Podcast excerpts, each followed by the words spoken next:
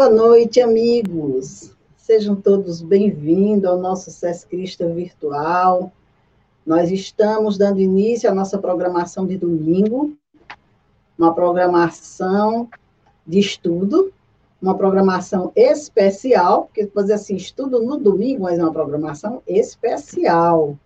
É um trabalho de estudo comentado, um estudo da obra Pensamento e Vida, os nossos amigos, os nossos convidados vêm contribuir com o seu pensamento, com o seu entendimento.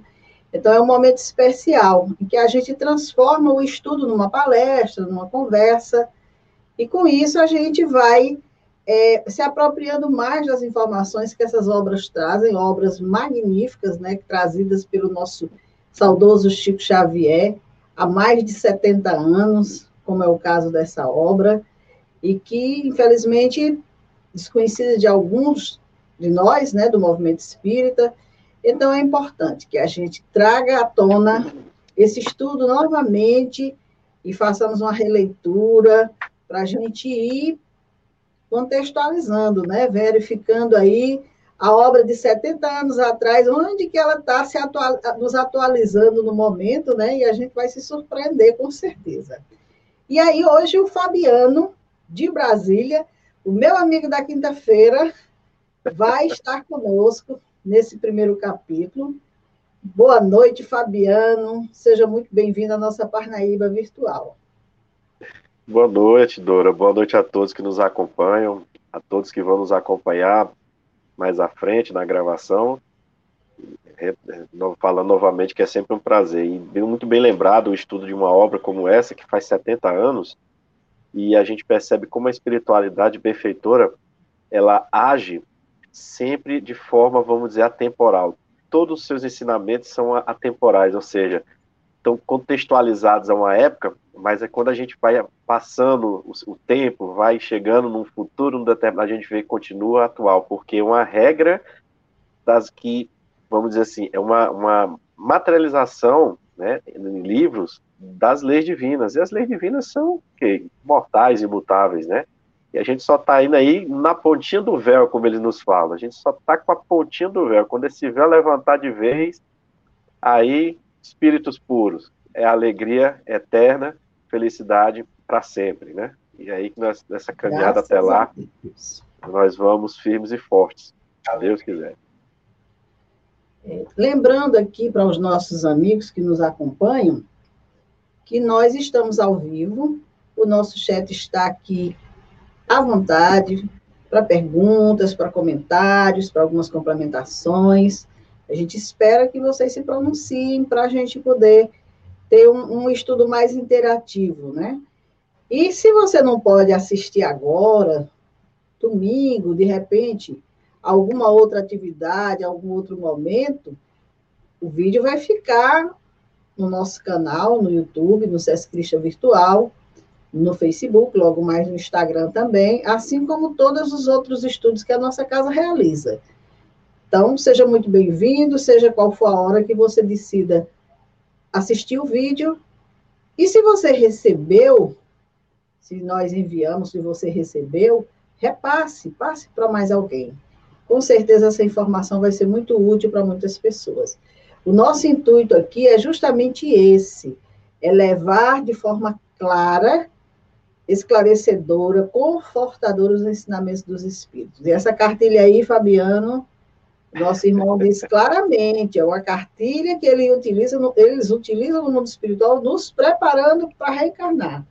Então, é bom que a gente faça uma, um relembrar desses ensinamentos. Mas Verdade. eu vou deixar com você a tarefa inicial. Você vai conversar conosco sobre esse primeiro capítulo, para que a gente possa é, compreender um pouquinho esse, esse capítulo que fala que a mente é o espelho da vida. Então, vamos passar para o Fabiano a palavra. Fique à vontade, Fabiano. Perfeito, Dora. Obrigado, Dora, pela oportunidade novamente. É, é, é, muito interessante. Se isso é uma cartilha, eu fico imaginando quando é uma apostila. e depois passarmos para um livro, né? Que uma, são normalmente uma, duas páginas do livro, mas você vê que é de uma grandeza, nos convida a uma reflexão, a um entendimento, porque o Emmanuel tem essa capacidade de síntese que é impressionante, dele trazer essa verdade, dele colocar para a gente realidade da vida espiritual, e isso associado à moral, porque ele nos convida a esse melhoramento moral, né?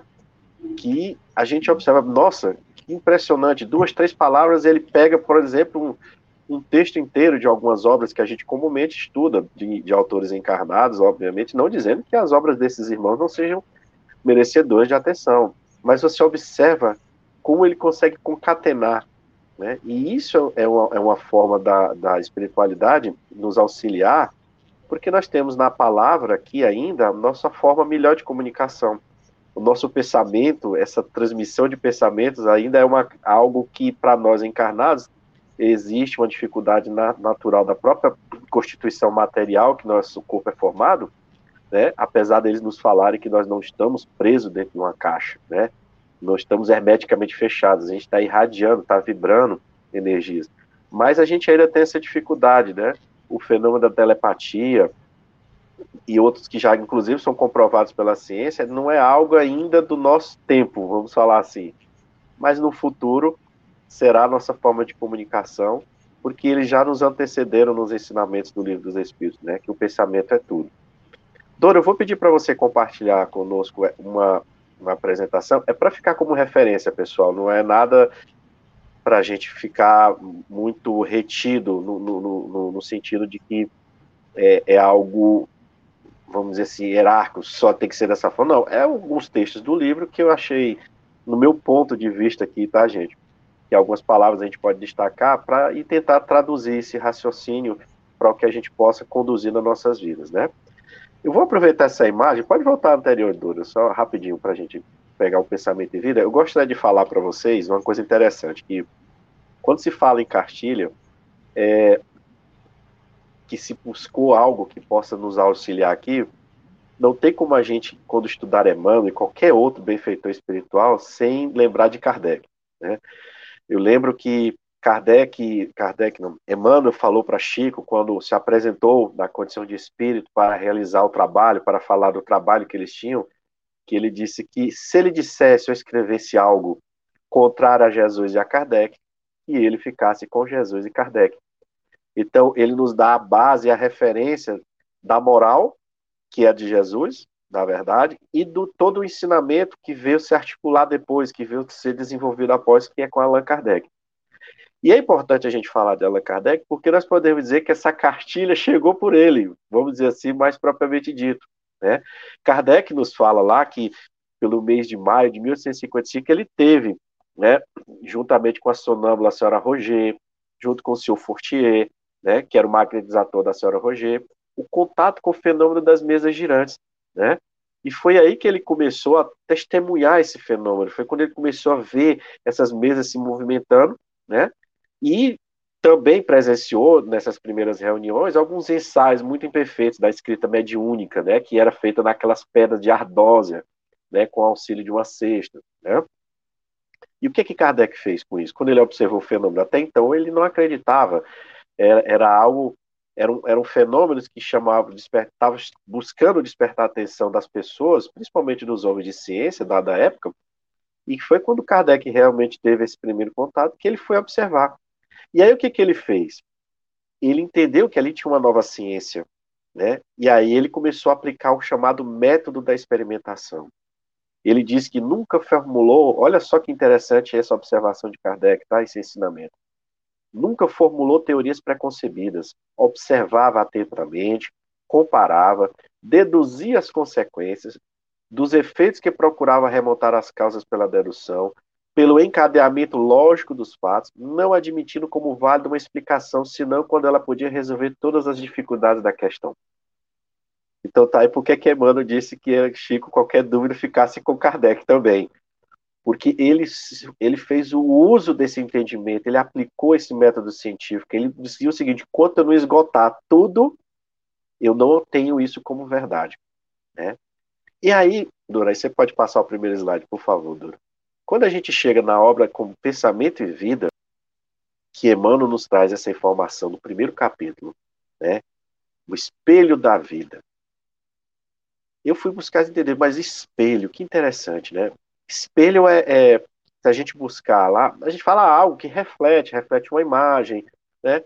Mas a própria palavra espelho, que deriva do latim specer, quer dizer que significa olhar. Então a mente, poderíamos traduzir, é um olhar da vida. Né? Mas que interessante essa questão do olhar da vida, porque Kardec, quando vem depois desenvolver o estudo do livro dos Espíritos, os nossos benfeitores amigos lá nos respondem na questão 460 algo muito interessante. Eles nos dizem assim: Vossa alma é um espírito que pensa. Não ignorais que, frequentemente, muitos pensamentos vos acodem a um tempo sobre o mesmo assunto, e não raro contrários uns aos outros. Então, o pensamento é um atributo. Eu penso, outros pensam, esses pensamentos se entrecruzam, vamos dizer assim. E quando eles nos falam que somos criados simples e ignorantes, passando pelas experiências da vida, né, sendo trabalhados ao longo dos anos, a gente vai entendendo que essa faculdade vai se ampliando, vai desenvolvendo a inteligência e vai nos aprimorando moralmente, porque com a inteligência desenvolvida a gente reconhece melhor o bem e o mal. Então, vem nos dizer o Emmanuel que a mente é o espelho da vida em toda a parte, é o olhar que nós temos por toda a parte. Como é que nós olhamos a nossa vida em toda a parte? Quem sou eu na maturidade que me encontro nas experiências? O que eu emano olhando essa vida. E aí a gente fala um pouquinho sobre a vida num contexto muito interessante, porque existe uma diferença entre conceito e definição, né? Quando você fala de conceito, é algo mais abrangente, mais aberto. É algo que você não determina a definição, não. É algo que você precisa evitar ambiguidade, certas palavras. Ou seja, você coloca aquilo de forma muito clara. Mas quando você fala que Deus cria sempre, por que, que Deus cria todo o tempo? Por que, que Deus está criando espíritos? É só para povoar o universo? Então, eu posso falar da vida nesse sentido num conceito. De definição, eu não tenho essa capacidade porque eu ainda não me interagi com o Criador de forma de sentar com eles assim, tá bom, Deus, agora me explica direitinho por que essa criação constante todo o tempo, né? Isso a gente vai um dia compreender melhor. Mas se eu for definir a vida do ponto de vista aqui, agora, com a doutrina espírita, nós podemos falar que nós temos lá na questão 132 a resposta, que é a encarnação, que é a vida que nós conhecemos aqui nesse ponto de vista, é para que a gente chegue à condição de perfeição. Né? Por isso que Emmanuel vai nos dizer que a mente e essa manifestação do espírito, né? e aqui nós estamos falando do ponto de vista espiritual. É claro que existe no, tudo, muitos estudos no núcleo científico que corroboram esse entendimento, mas ainda colocando como o cérebro físico como a fonte de toda a origem do pensamento, né? E a gente sabe que o cérebro é um, meca... é um órgão que tem sim a sua finalidade, porque o corpo é o templo do espírito e é para que ele se utilize aqui nessa vibração, nessa condição material, física que a gente conhece. E aí Emmanuel vai nos dizer que a mente, né, que esse olhar da vida, ergue-se na terra para Deus, sob a égide do Cristo, a feição do diamante bruto que, arrancada ao ventre obscuro do solo, avança com orientação do lapidário para a magnificência da luz interessante. A égide do Cristo, né? Sobre a proteção, o amparo do governador planetário.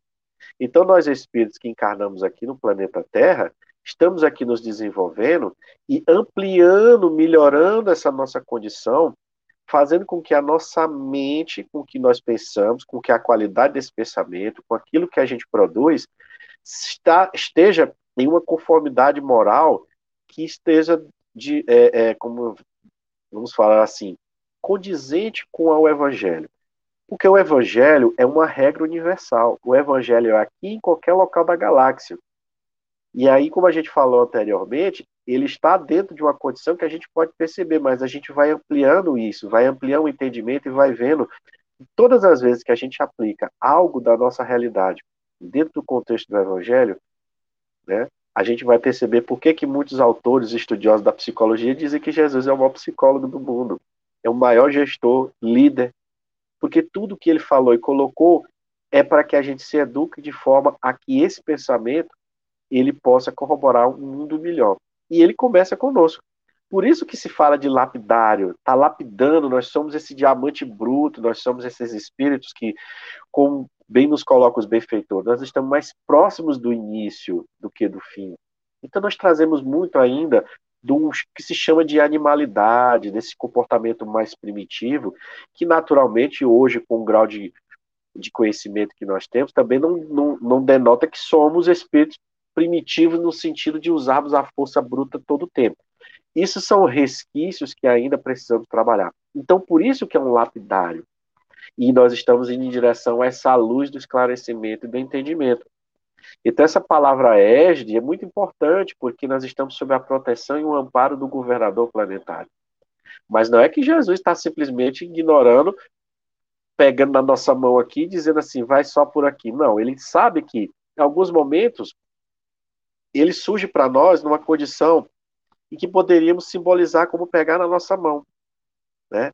Que, por exemplo, quando a gente tem a influência de um bom mentor espiritual, de alguns espíritos familiares que querem que a gente cresça, mas jamais vai tomar a nossa posição no mundo. Então, nós precisamos entender que, nesse conceito de espelho da vida, nós temos essa responsabilidade de, nos, de amadurecermos com as experiências. E que experiências são essas? Muitas vezes são experiências duras, mundo de expiações e de provas. Não precisamos nem de aqui dizer que é algo que vai burilar conosco, né?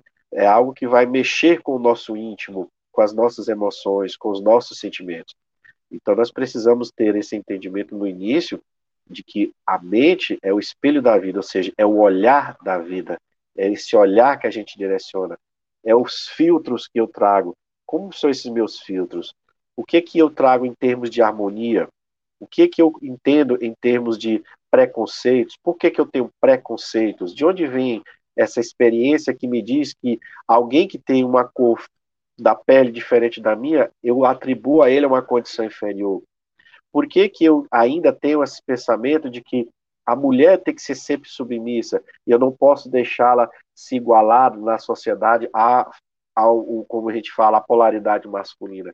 Então, são situações que o espiritismo, a vida espiritual, responde às chamadas, essas chamadas anomalias. E nós vamos ver no pensamento esse atributo, essa força, para que a gente consiga conduzir melhor a nossa vida aqui. É isso? Você pode passar, Dora, por gentileza? Bom, entre esse texto e o primeiro, né, o Emmanuel nos fala sobre essa condição dessa nossa saída dessa situação do, do, das primeiras encarnações, né? Quando ele, ele usa a expressão ganga, né, que seria algo fechado, nós estaríamos ali nessa condição mais primitiva, mais primeva, né? É interessante a gente falar nesse aspecto dessa questão, né? Porque lembrando que a gente está indo, como ele chama, para a glória divina, mas a gente passa por essa etapa mais rudimentar. Para efeitos de um entendimento, assim, eu, eu recomendo, obviamente, além da leitura do livro Espelho da, o Pensamento e Vida, tem um espírito é, que é tratado a sua história no livro Céu e Inferno, chamado lá, o título é O Espírito de Castel Naldarri. E esse espírito é muito interessante, porque ele é uma criatura que ficou 200 anos no plano espiritual, aprisionado numa casa ao qual ele matou uma pessoa de um susto. E antes dele ficar nessa condição, por que, que ele ficou nessa condição de estar preso? Porque ele havia cometido um, dois homicídios. Ele matou a seu irmão e a sua esposa.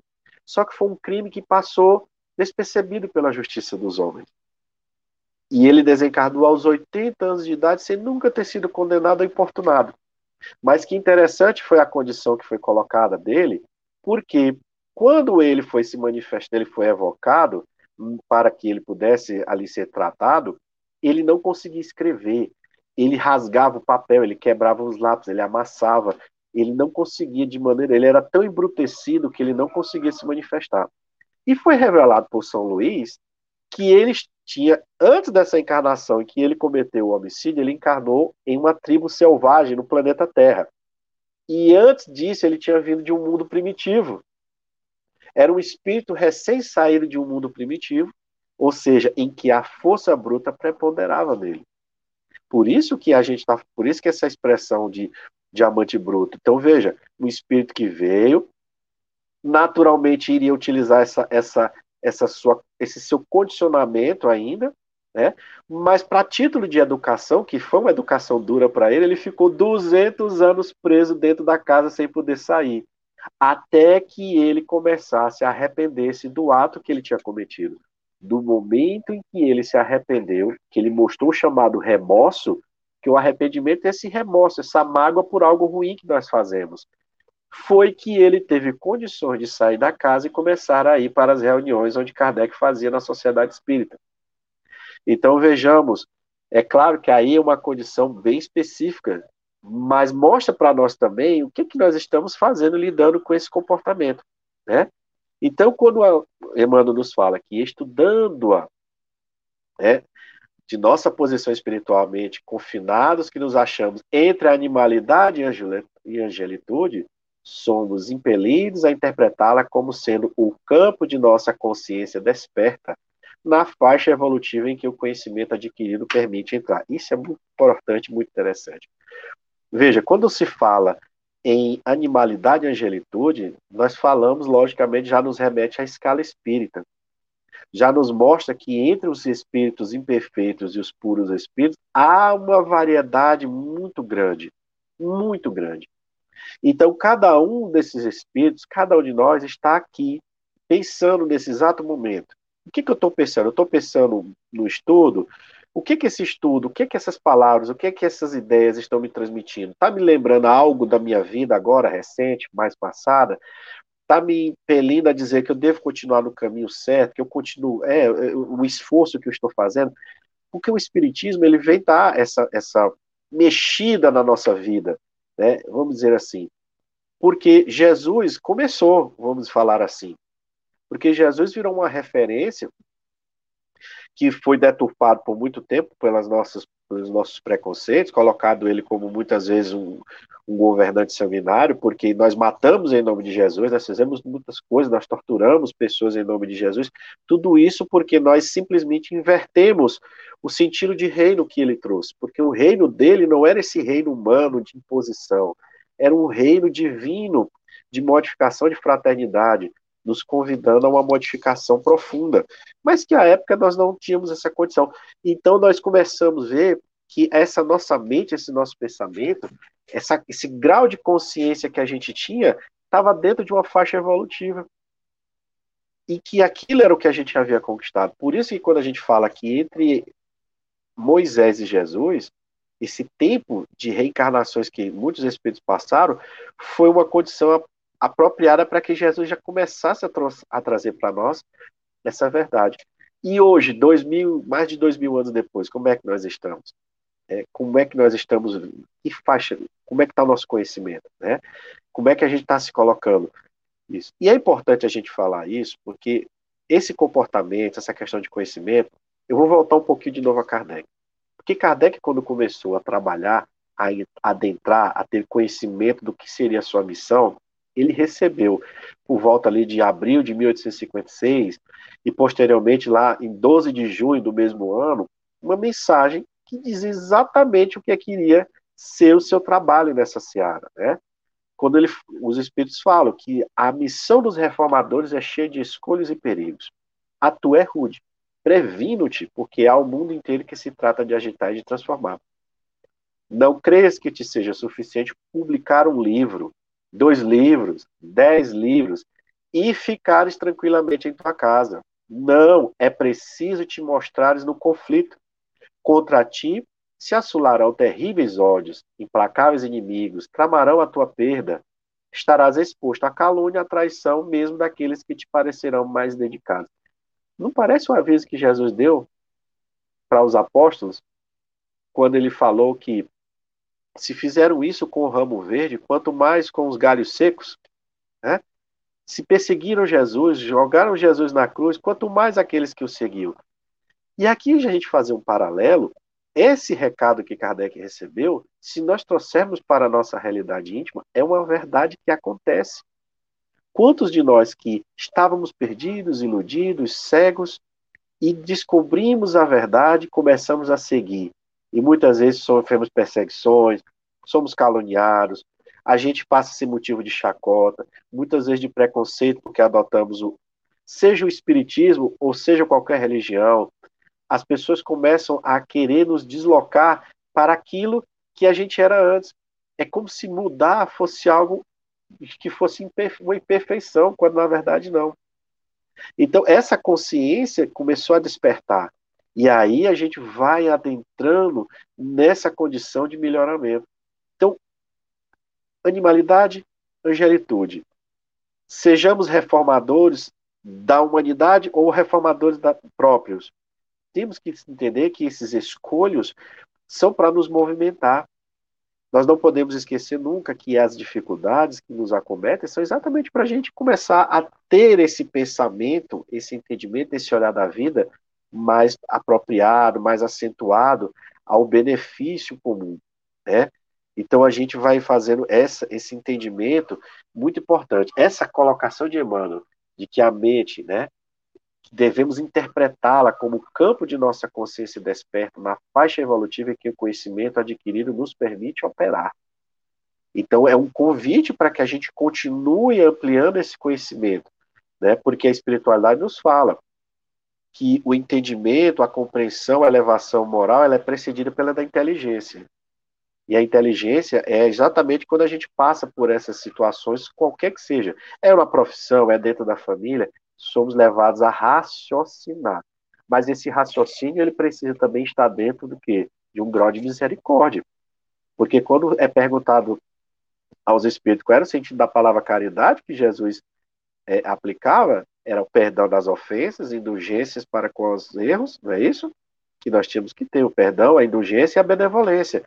Então a razão tem que estar também com esse tempero da indulgência, né? E sabemos que o outro tem imperfeição, e sabemos que o outro tem uma consciência da qual ele adquiriu, é até ali que ele conseguiu chegar. O que está acontecendo na vida? Eu, será que eu faço parte desse processo mais próximo dele? Porque, de uma certa forma, geral, sim, estamos todos dentro de um mesmo planeta, mas especificamente, existem situações que a gente poderia perceber se sou eu que tenho que atuar mais próximo, Sou eu, de repente, a ponte que posso levar essa criatura a um grau de entendimento maior, mas o que nós devemos também perceber nesse grau de indulgência de benevolência é que a gente não impõe. Então, oferece a luz, como nos foi oferecido. Em algum momento da nossa existência, nos foi oferecida essa luz e a gente aceitou. E aí abraçamos essa árdua tarefa, porque passando por que Kardec passou, nós também temos essa condição de superarmos. Quem sabe aí nós não seremos futuramente um Allan Kardec de algum mundo desses aí, né? A gente se coloca à disposição do Criador exatamente quando a gente supera essa fase da animalidade e se aproxima da angelitude, né? E lembrando que impelir é nesse sentido mesmo, de avançar a força. Muitas vezes é no sentido de impulsionar mesmo. A gente precisa, de repente, daquele empurrão, como a gente fala. Eu estou parado, alguém precisa me sacudir da cadeira, alguém precisa me tirar da rede, cortar o punho da rede, se for o caso, para que eu saia dessa inércia. Então a gente é impelido né, a interpretar, ou seja, a buscar o entendimento. Né? Você quer falar alguma coisa, Dora?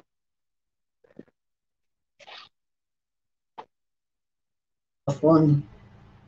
No momento, não. Eu vou lhe escutar, depois a gente conversa. Ok, então pode passar o próximo slide, Duro, por favor. Então, definindo-a por espelho da vida, reconhecemos que o coração lhe é a face. Interessante. Por isso que a gente falou aqui da questão da misericórdia, dessa caridade. Né? Porque esse coração que eh, Emmanuel fala, que a espiritualidade nos coloca, é o coração cerne, é o coração sentimento, não é o órgão, como a gente fala, brincando, né? É o órgão em si, é o cerne, é o nosso íntimo. Né? É isso que a gente é, manifesta enquanto, enquanto seres espirituais dentro da, da, da faixa evolutiva que a gente está. Né? Eu acho que teve um pequeno probleminha aí, mas a gente vai continuar aqui, gente. Então, o coração é a face, o coração é o que nos demonstra. Né? Eu exalo esse sentimento pelas minhas feições também. Como os Espíritos nos falam que nós não somos caixas hermeticamente fechadas, nós temos um magnetismo, uma energia que traspassa. E quando a gente chega nos lugares, que energia que as pessoas percebem em nós? O que, que a pessoa, ao olhar para os meus olhos, para mim, o que, que ela percebe? Né? Então, esse coração é nesse sentido, de sentimento, porque esse pensamento que eu estou emitindo, essa, esse olhar da vida pelo qual eu estou transmitindo, que da quais experiências eu passo, eu estou estabelecendo em mim sentimentos, emoções. Eu estou passando num diálogo, mesmo que por meio de gestos ou simplesmente pelas minhas feições, aquilo em que eu estou sintonizando. Eu cresci em, como boa parte das pessoas nas cidades do interior. Eu fui, né? E tinha uma coisa que me chamava muita atenção, que era chamadas benzedeiras, né? Quando às vezes uma criança tinha algum tipo de problema que não tinha no mundo que a, o pai e a mãe conseguissem com a medicação ou com aquele acalento, levava, chama na dona fulaninha, leva lá no seu fulaninho, e seu fulaninho pegava aquele galinho de mato, como diz a história, fazia uma oração, fazia aquele movimentozinho lá, e a criaturinha lá parava de chorar, parava de sentir dor, sentir cólica, e você olha assim, como assim? Né? Que força é essa? Como é que isso acontece? E hoje a gente conhecendo essa realidade do mundo espiritual, a gente sabe que a criatura ali tinha o quê? Esse, esse, essa intuição, essa vontade de fazer o bem não cobrava nada, simplesmente se colocava à disposição para do seu dom, dessa condição de bondade que ele trazia no seu coração, ofertar algo a alguém que estava em sofrimento. Né? Mas também existiam aquelas pessoas que, quando chegava na sua casa, aquela fila de planta que você tinha no seu, corredor morria na hora que a pessoa passava. Né? A energia da pessoa, a face energética da pessoa era tão pesada que as plantas não suportavam. E eu já vi pessoas adoecer, acho que isso é uma coisa que todos nós já tivemos essa experiência. E a gente fica tentando entender. Nossa, depois que fulano passou aqui, as plantas morreram, o cachorro morreu, o gato passou mal. Vamos ter cuidado. Então, veja que essa é a nossa mostrando que esses nossos nossos pensamentos, eles extraindo de nós o que nós estamos verdadeiramente, remontando ao que nós estamos criando, ele se mostra. Então, esses sentimentos, essas energias se mostram. Agora, no campo do direcionamento do pensamento, ele vai nos falar que o cérebro é o centro dessas ondulações, desses movimentos. Ou seja, aqui entra um pouquinho de física em termos de ondulação, mas a gente não vai adentrar muito nisso, porque não é no, nesse campo que a gente é, é, quer, quer fixar as ideias, mas no sentido desse melhoramento, dessa busca. Então, ele vai gerar essa força, esse, esse cérebro físico, ele manifesta, o espírito pensa, e esse cérebro físico recebe as informações. Né? E essas informações, elas são repassadas no nosso íntimo. Mas essa força também se prolonga para fora de nós. Né? E os benfeitores espirituais vêm nos falar exatamente dessa questão do pensamento. De onde é que esse pensamento, por onde é que ele se transmite? Como é que é isso? Como é que se dá essa vibração? Né? Como é que esse pensamento se coloca para nós? E eles nos falam lá no livro dos médiuns que é muito importante aí a figura do. A figura não, gente, desculpa. É muito importante é o entendimento do perispírito. Né? Eles nos colocam lá dizendo o seguinte: esse segundo invólucro da alma, invólucro da alma, ou perispírito, existe, pois durante a vida corpórea é o intermediário de todas as sensações que o espírito percebe pelo qual transmite sua vontade ao exterior e atua sobre os órgãos do corpo. Para nos servir de uma comparação material, diremos que é o fio elétrico condutor que serve para a recepção e a transmissão do pensamento. Então, nossa captação de pensamentos é feita pelo perispírito. Mas eles nos falam também que é pelo fluido cósmico universal que esse pensamento se direciona, se movimenta. E quando ele nos fala em acrisolar e sublimar, Emmanuel, ele está dizendo que todo esse mecanismo que acontece em nós, tudo isso que a gente se movimenta, é para acrisolar e sublimar. Quer dizer, acrisolar é para tirar impurezas, purificar, aperfeiçoar, adquirir qualidades superiores. Né? Sublimar, enaltecer, engrandecer. Então a gente não está adquirindo o entendimento do pensamento, a gente não está melhorando, filtrando essa mente, como ele fala, que essa manifestação do espírito, não é para a gente produzir coisas ruins. Não é para a gente produzir algo de ruim. O mal que a gente acaba produzindo é uma consequência exatamente da nossa ignorância, embrutecimento ainda. Né? Mas tudo isso é para que a gente faça o quê? Uma purificação. Porque o nosso destino é a angelitude. O nosso objetivo maior é chegar à perfeição. Só que nas experiências a gente passa por essas situações. E aí o que, que ele nos mostra? Nos mostra algo muito interessante que existe aí, o que se chama de interdependência e repercussão. O que você pensa, o que você faz, repercute no seu ambiente, no próximo que você está. Repercute e o outro vai, vai absorver aquele pensamento, vai captar aquele pensamento, mesmo que ele não saiba que aquilo é algo de você direcionado, ou que ele perceba por essa face, como é bem colocada por ele na questão do coração, dos sentimentos que você demonstra, ele vai tentar entender e vai direcionar algo de volta. Fora disso, todos os espíritos que estão na mesma faixa de vibração, vamos dizer assim, você entra nessa sintonia. Então a gente fica potencializando o pensamento. Então a gente tem uma dependência mútua, existe aí uma relação mútua que, que paira sobre todos nós. Né? Não tem como a gente fugir disso. Né? E essa repercussão é exatamente o efeito. Então, tudo que eu mando volta, tudo que eu faço retorna. Então, a lei de causa e efeito também age muito, de forma muito, de uma propriedade muito grande nessa relação de pensamentos. Então, nós temos que ter os cuidados e resguardos, né? porque Allan Kardec nos fala no Evangelho segundo o Espiritismo se a gente, ele pergunta se sofreríamos as consequências de um pensamento que não se materializa, né? E é interessante a resposta que é dada, porque esse pensamento, esse raciocínio diz o seguinte: olha, se eu penso e não faço, eu estou já num caminho de progresso. As situações podem surgir, mas eu não faço. Então já tenho algo que eu entendi em relação à moralidade. O grau de inteligência com o qual eu atingi, o grau de maturidade, de consciência, me diz que eu não devo fazer mais isso. Mas se eu não faço somente porque me falta oportunidade, o progresso ainda está todo por fazer. Então eu não adquiri ainda um entendimento que me leve a um arrependimento, que me leve a um remorso de perceber que aquilo é algo errado que eu prejudiquei.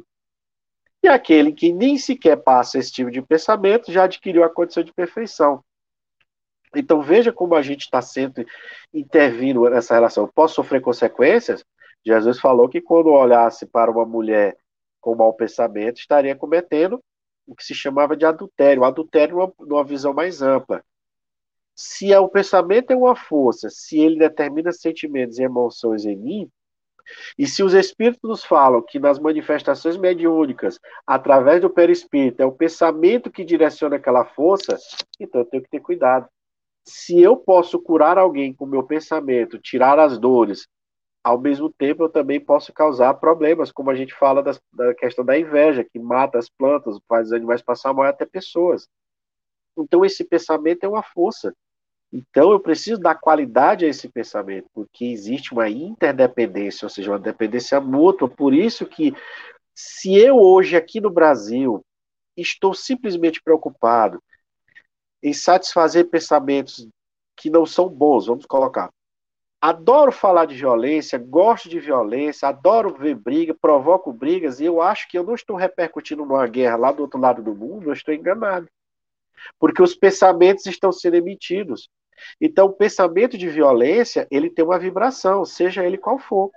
Então, eu posso estar alimentando esses pensamentos, essas vibrações. Isso serve para qualquer tipo de pensamento, gente dos bons aos ruins. Por isso que os espíritos, aí entra aquela questão novamente. Por que, que os maus predominam? Por culpa dos bons. Se a gente não está começando a materializar esses pensamentos ou a dar mais força aos bons pensamentos, a gente corrobora com essas atitudes hostis no planeta. Então a gente precisa ter esse entendimento de que nós estamos é, acrisolando e sublimando. Por isso, a interdependência e a repercussão que a gente precisa ter. E aí os espíritos nos falam que essa relação aí de, de, de questões de, de, de reciprocidade, a gente precisa ter uma coisa importante. Nós falamos do perispírito. E essa justiça divina, ela se manifesta exatamente inicialmente pela sua individualidade. Então, eu sou uma individualidade porque eu tenho esse envoltório que me identifica em relação aos outros espíritos, né? A consciência está onde? No espírito e é onde as leis divinas estão registradas. Então, no momento que eu transgrido alguma coisa, a consciência já dá o start. O que, que eu faço com isso? Aí vai depender exatamente desses filtros, vai depender dessa faixa evolutiva, mas eu começo a ser startado a modificar. Se eu estou saindo dali, algo me diz que é para voltar. Um outro aspecto dessa justiça é que nós temos os anjos da guarda. Todos nós temos o anjo da guarda, então nós temos o anjo da guarda que fica próximo da gente, nos auxiliando, nos dando força, né? Se afasta momentaneamente quando a gente não ouve os conselhos. E nós estamos falando que o pensamento se propaga por tudo e vai ter um alcance que muitas vezes a gente não tem nem noção, não dá para fugir da justiça divina. Por isso que eu dei o exemplo do espírito lá de Castelnau da porque ele passou pela justiça humana sem sofrer nenhuma punição, mas a justiça divina disse: vem cá, vamos ficar aqui dentro dessa casa agora aqui para a gente entender o que, que você fez. Né? Poderíamos falar dessa forma. Então veja a, a, que a gente, o nosso pensamento, por isso que o nosso pensamento, ele nos coloca exatamente no ambiente, no local espiritual em que a gente se posicionou. Por isso que a justiça divina não deixa passar um tio, porque nós estamos gritando para o mundo afora as nossas intenções por meio dos nossos pensamentos e vibrações. Se estamos materializando ou não, se estamos nos esforçando ou não, a questão da justiça vai levar em consideração tudo isso, os atenuantes e os agravantes. Disso nós não podemos ter dúvida. Né? Pode passar, Dora, por favor. Então nós respiramos, né?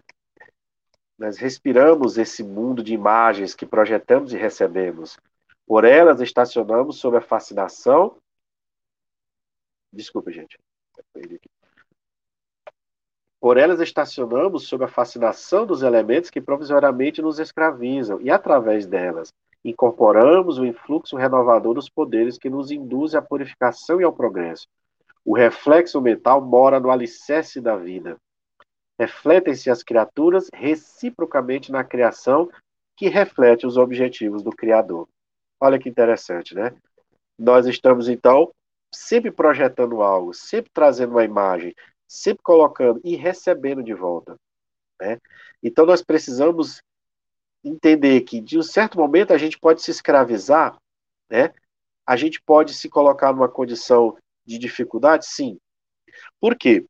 Vejamos, ele nos fala que tudo se desloca e renova sobre os princípios de interdependência e repercussão. Certo. Agora ele nos fala algo interessante. Ele diz que o reflexo esboça a emotividade. O que seria esse reflexo? Né? Uma reação involuntária, sensorial motor. Então, quando eu estou naquele início de progresso, eu tenho um reflexo. E esse reflexo vai me extrair uma emotividade, um estado emotivo. Essa, essa emotividade, ele nos fala que plasma uma ideia. E plasmar interessante. É modelar, é afeiçoar, é organizar. Eu já começo a organizar uma ideia. E essa ideia vai determinar em mim uma atitude, que é um comportamento ditado. Então, ele nos fala que, em semelhantes manifestações, alongam-se os fios geradores das causas de que nascem as circunstâncias, válvulas obliterativas ou alavancas libertadoras da existência. Então, esse mistura de reflexo, emotividade, ideia e atitude, ou eu estou criando barreiras ou eu estou me libertando de situações complexas. Então, nós precisamos entender que nesse finalzinho que ele coloca aí, refletem-se as criaturas reciprocamente na criação que reflete os objetivos do Criador, é que nós estamos numa interdependência. E isso é muito importante. O pensamento está gerando uma interdependência entre nós. Por isso que a espiritualidade nos diz que nós somos mais conectados do que a gente imagina. A gente acha que está aqui no Brasil e quem está lá no Japão não está conectado conosco, está. Nós temos irmãos espirituais que podem estar encarnados em vários pontos do planeta e nos nossos desdobramentos a gente se encontra. E que esses encontros estão produzindo? Como é que eu estou transformando esses pensamentos? Como é que eu estou lidando com essa reflexão que o Criador me permite me manifestar no, seu, no seio do planeta? Então a gente precisa entender exatamente que esse espelho da vida é uma colocação muito pertinente, né, mano? É um olhar que eu tenho para a vida, porque vem de dentro de mim, das minhas experiências, da consciência que eu adquiri. Ok, minha amiga Dora?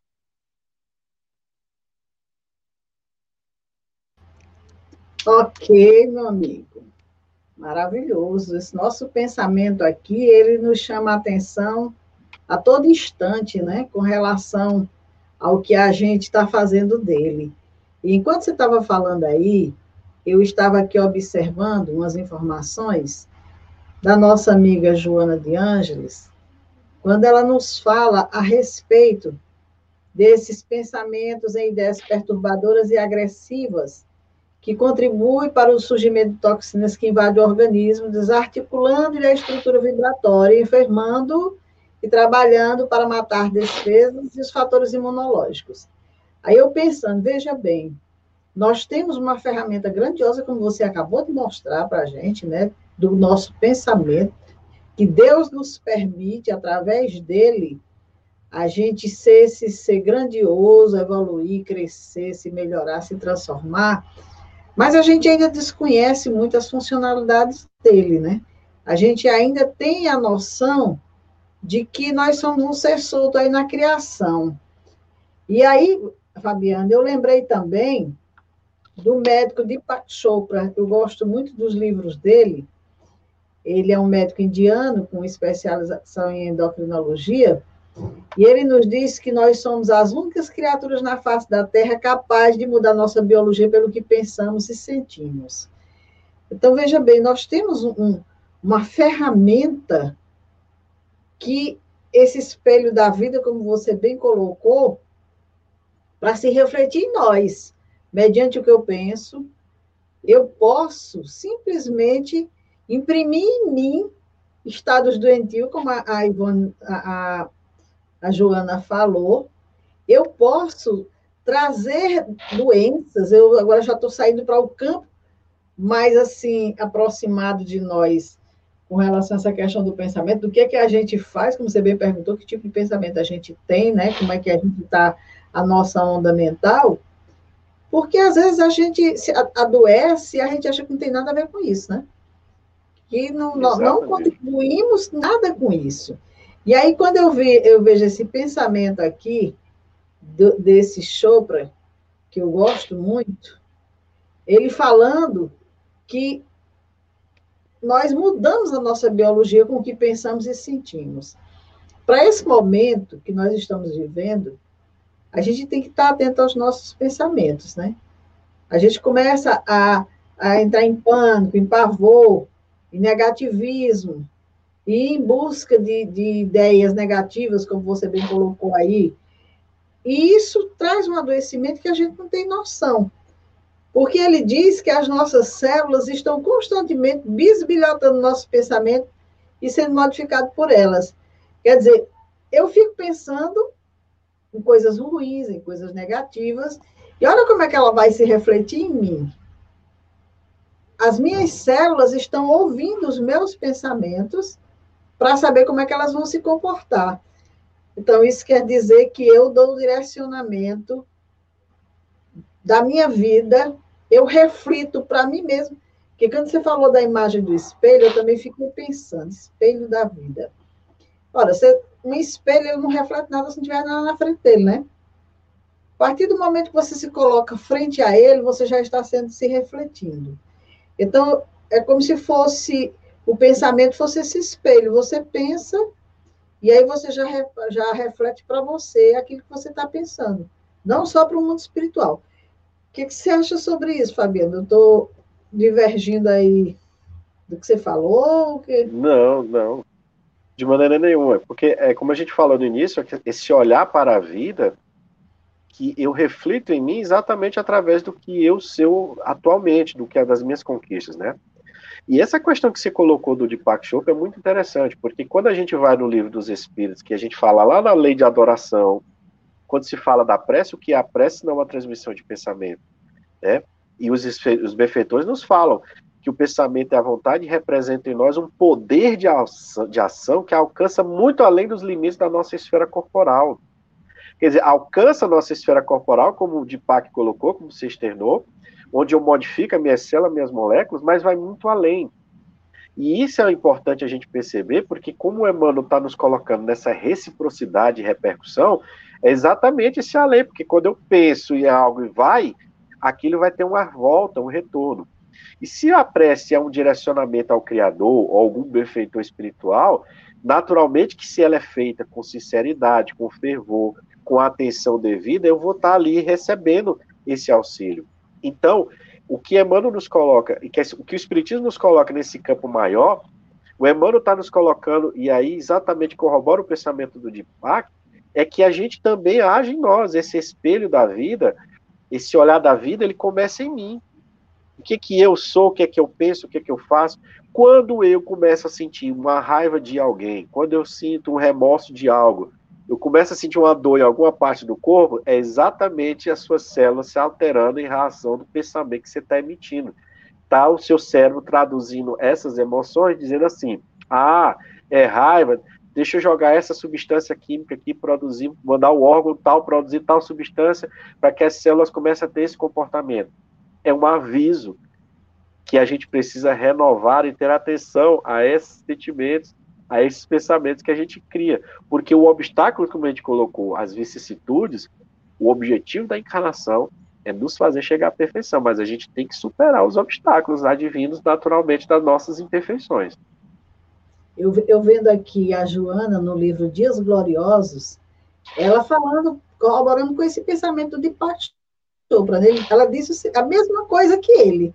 O pensamento desempenha uma função importante no conjunto existencial do ser humano, percorrendo todas as células, particularmente as do sistema nervoso simpático, que mantém perfeito intercâmbio com as do imunológico. Utilizando-se dos neurônios cerebrais e das suas conexões eletroquímicas, o espírito está sempre enviando mensagens de, vario, de variado teor a todos os setores do envoltório físico pelo qual se manifesta. Então, veja que é uma informação que não só ela, mas outros benfeitores espirituais, no caso aqui, Emmanuel, no livro Leis de Amor, falando que a mente é mais poderosa para instalar doença, desarmonia, do que todas as bactérias e vírus conhecidos. Olha aí. Então, veja bem, nós temos uma ferramenta grandiosa que Deus nos deu, para nos elevarmos, como bem disse o nosso irmão lá, né? A gente sair daquele estado de inferioridade e se sublimar, mas a gente não está usando bem essa mente. A gente está usando para se adoecer, a gente está usando para perder nosso equilíbrio, nossa harmonia, quando na realidade a gente poderia, e, e daí a importância desse, desse estudo, desse esclarecimento que Emmanuel nos traz nessa obra, é ter conhecimento dessas potencialidades do espírito que nós trazemos, porque nós podemos nos reerguer rapidamente, mediante essas informações, sabendo o que fazer com elas. Se você recebe um computador potente em casa, você não abre e você não lê o manual e você não procura nenhuma informação, você olha e vê o bicho, né? Você não tem nem coragem de chegar perto. Quando você começa abre, começa a manusear, lê o manual e vê quão, como é intuitivo tudo ali, tudo, você evolui naquilo ali. Então, mesmo assim, a nossa mente, a gente precisa saber que a gente tem essa ferramenta que pode nos auxiliar e muito. Se Deus quiser, espero que esse estudo aqui nos conduza nesse caminho. Com certeza, Dora. E, e isso é realmente é o que a gente tem que aprimorar o, o raciocínio que nós somos convidados para a realidade da vida maior, hoje no grau de manifestação que nós temos da realidade espiritual, porque a gente até falou nos estudos das leis morais, que a realidade espiritual hoje ela não é algo, vamos dizer assim, unanimidade que as pessoas não acreditam. Não, a gente sabe que tem muitas pessoas que buscam auxílio da espiritualidade, mas para outros quesitos, pura, para quesitos puramente materiais, de satisfação de interesses de, de desejos de vingança, de posse, enfim, de uma de posse de algo que vai ficar aqui pra nessa isso, realidade. Para né? isso aí a gente sabe é. o caminho bem direitinho. Buscar, né? Quando diz assim, é. vamos agora fazer a nossa parte de esforço de fazer, temos o arrependimento, a expiação e a reparação, aí a gente corre, a maioria corre como, como diz esse o ditado, como o diabo corre da cruz, né? Porque chama o esforço a renovação, né? A Luane aqui dizendo, eita, meu povo, é um orar e vigiar eterno. Precisamos aprender como usar nossa capacidade mental para coisas boas. Verdade. É, minha e, amiga, nós, nós E lembrando, somos... tá? O comentário do Luane foi muito, muito pertinente, lembrando que esse orar e vigiar, que Jesus falou, que é importante, quando a gente associa com esse estudo de Emmanuel, por isso que ele fala nessa consciência na faixa evolutiva que nos encontramos. Porque muitas vezes eu acho que está certo, porque aquilo é, eu, eu vivi, eu absorvi, eu culturalmente entendo que é daquela forma.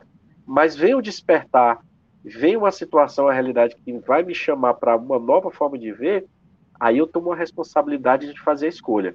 Continuo no mesmo ou sigo a realidade?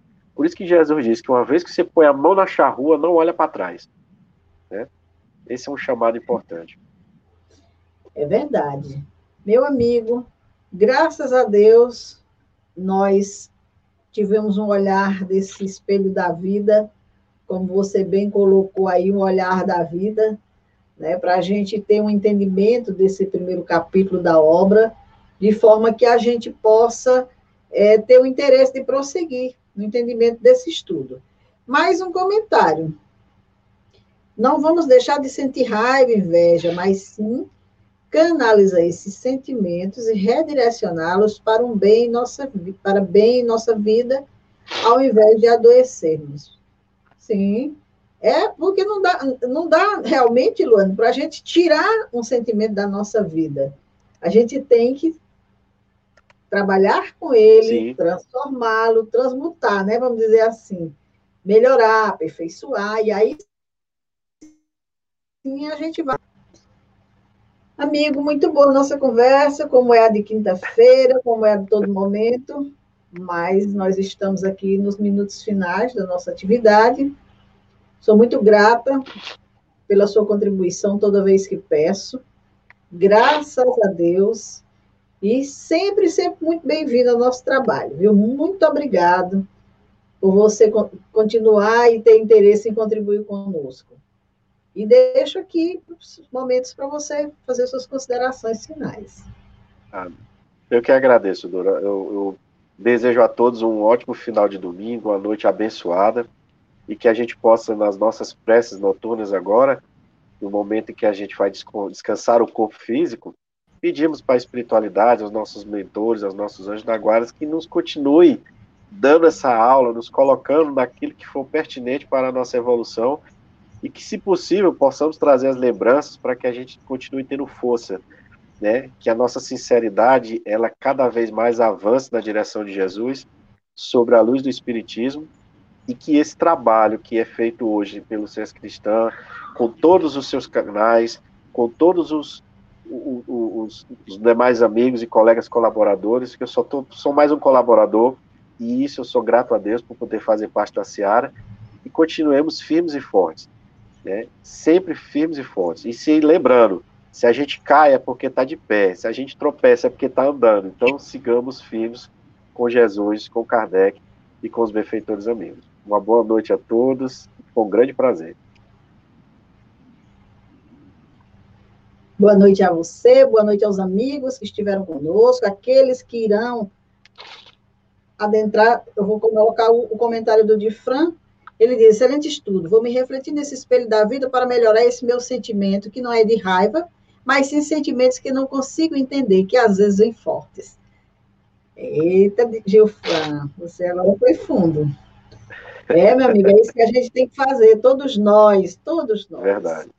Então, boa noite, amigos. Todos os que nos acompanham, aqueles que irão assistir mais tarde esse vídeo, fiquem com a nossa programação a programação do nosso canal SESC Crista Virtual. Boa noite.